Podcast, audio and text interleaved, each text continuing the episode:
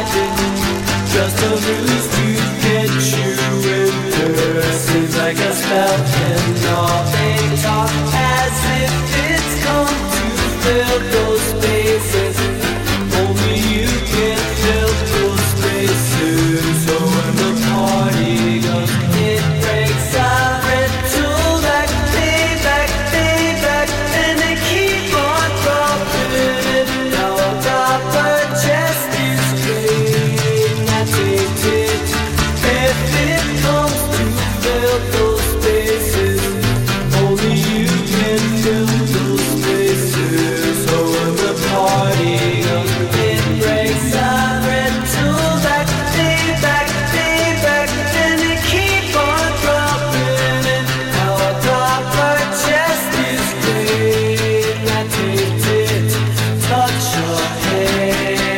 to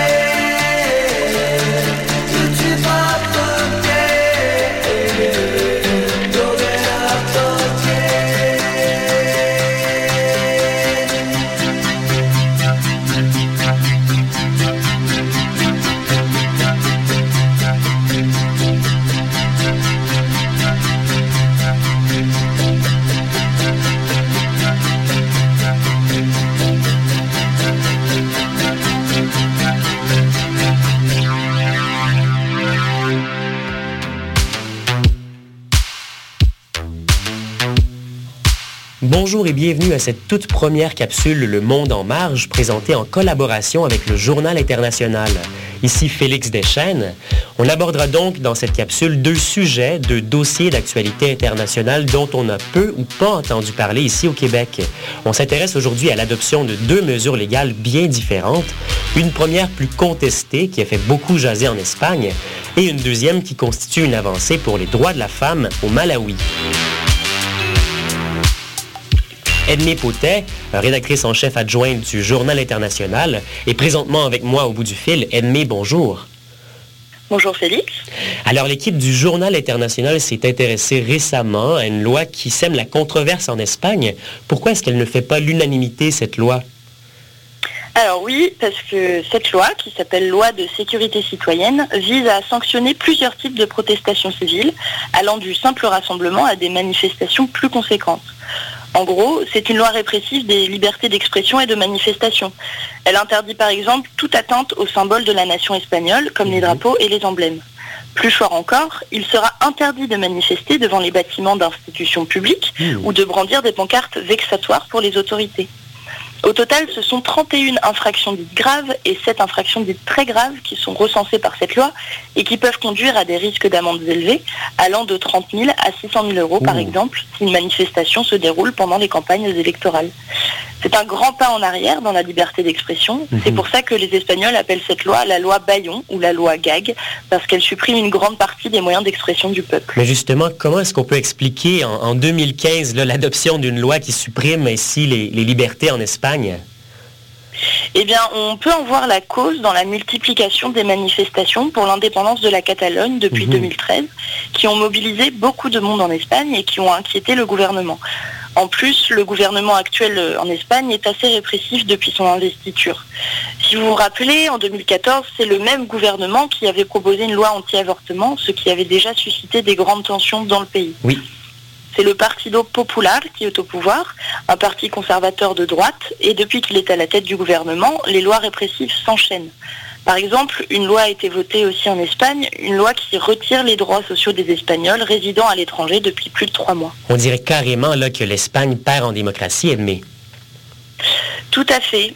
Alia Aissou, notre correspondante là-bas, a interrogé des citoyens espagnols et ce qui en ressort, c'est que beaucoup d'Espagnols voient ça comme un retour masqué vers une forme de dictature. Mhm. Le régime franquiste n'est pas si loin dans l'histoire du pays puisqu'il s'est terminé en 1977. Beaucoup d'Espagnols ont vécu la dictature et la transition vers la démocratie. Ils savent la différence entre les deux et voient bien que le vote d'une telle loi n'est pas démocratique.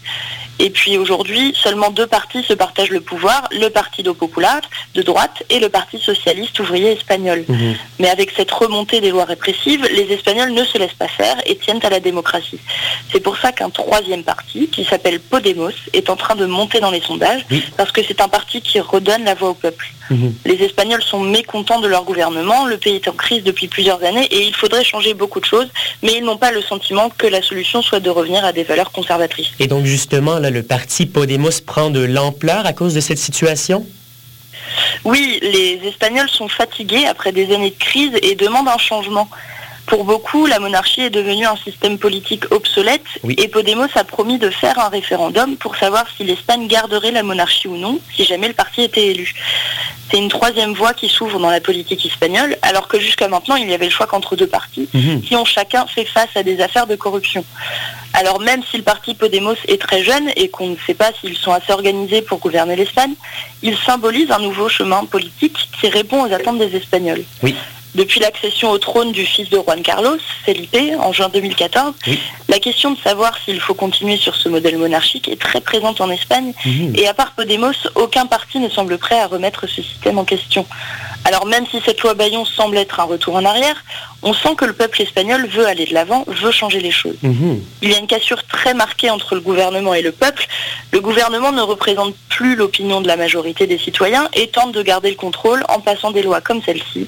Mais l'esprit démocratique est déjà trop installé pour que cela dure. Évidemment, la ligne dure est rarement la meilleure solution. Merci beaucoup, Edmé.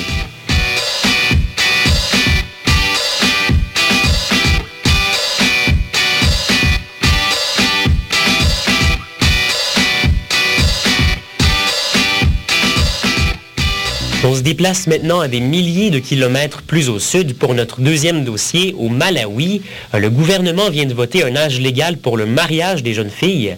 Edmé Potet, quelle était la situation dans le pays auparavant? Alors, depuis le 16 février dernier, la loi bannissant le mariage infantile au Malawi est actée et fixe l'âge légal minimum du mariage à 18 ans.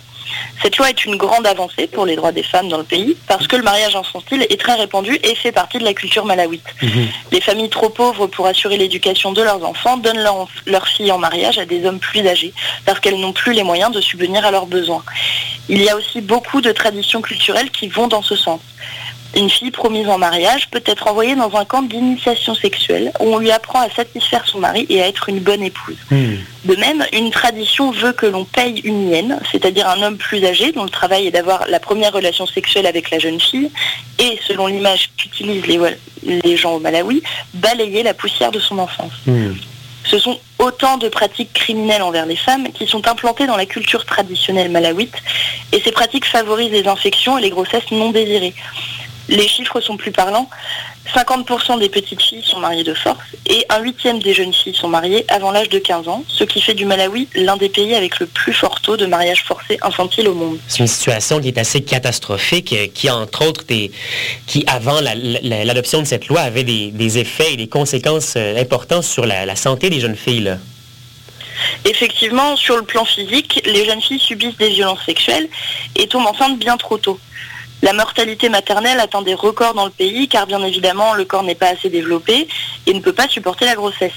En plus de ça, les jeunes filles mariées de force sont souvent les servantes de leur mari et font face à un travail épuisant. C'est évidemment une menace à l'émancipation des femmes, mais qui a aussi des, des impacts et des répercussions sur le développement du pays en entier. C'est ça. Les jeunes filles ne peuvent plus suivre une éducation à cause des grossesses et de la charge de travail qu'elles ont chez elles, et donc n'ont plus la possibilité de devenir autonomes et indépendantes. Entre 2012 et 2013, 44 000 jeunes filles ont abandonné l'école car elles devaient assurer un rôle de mère et d'épouse.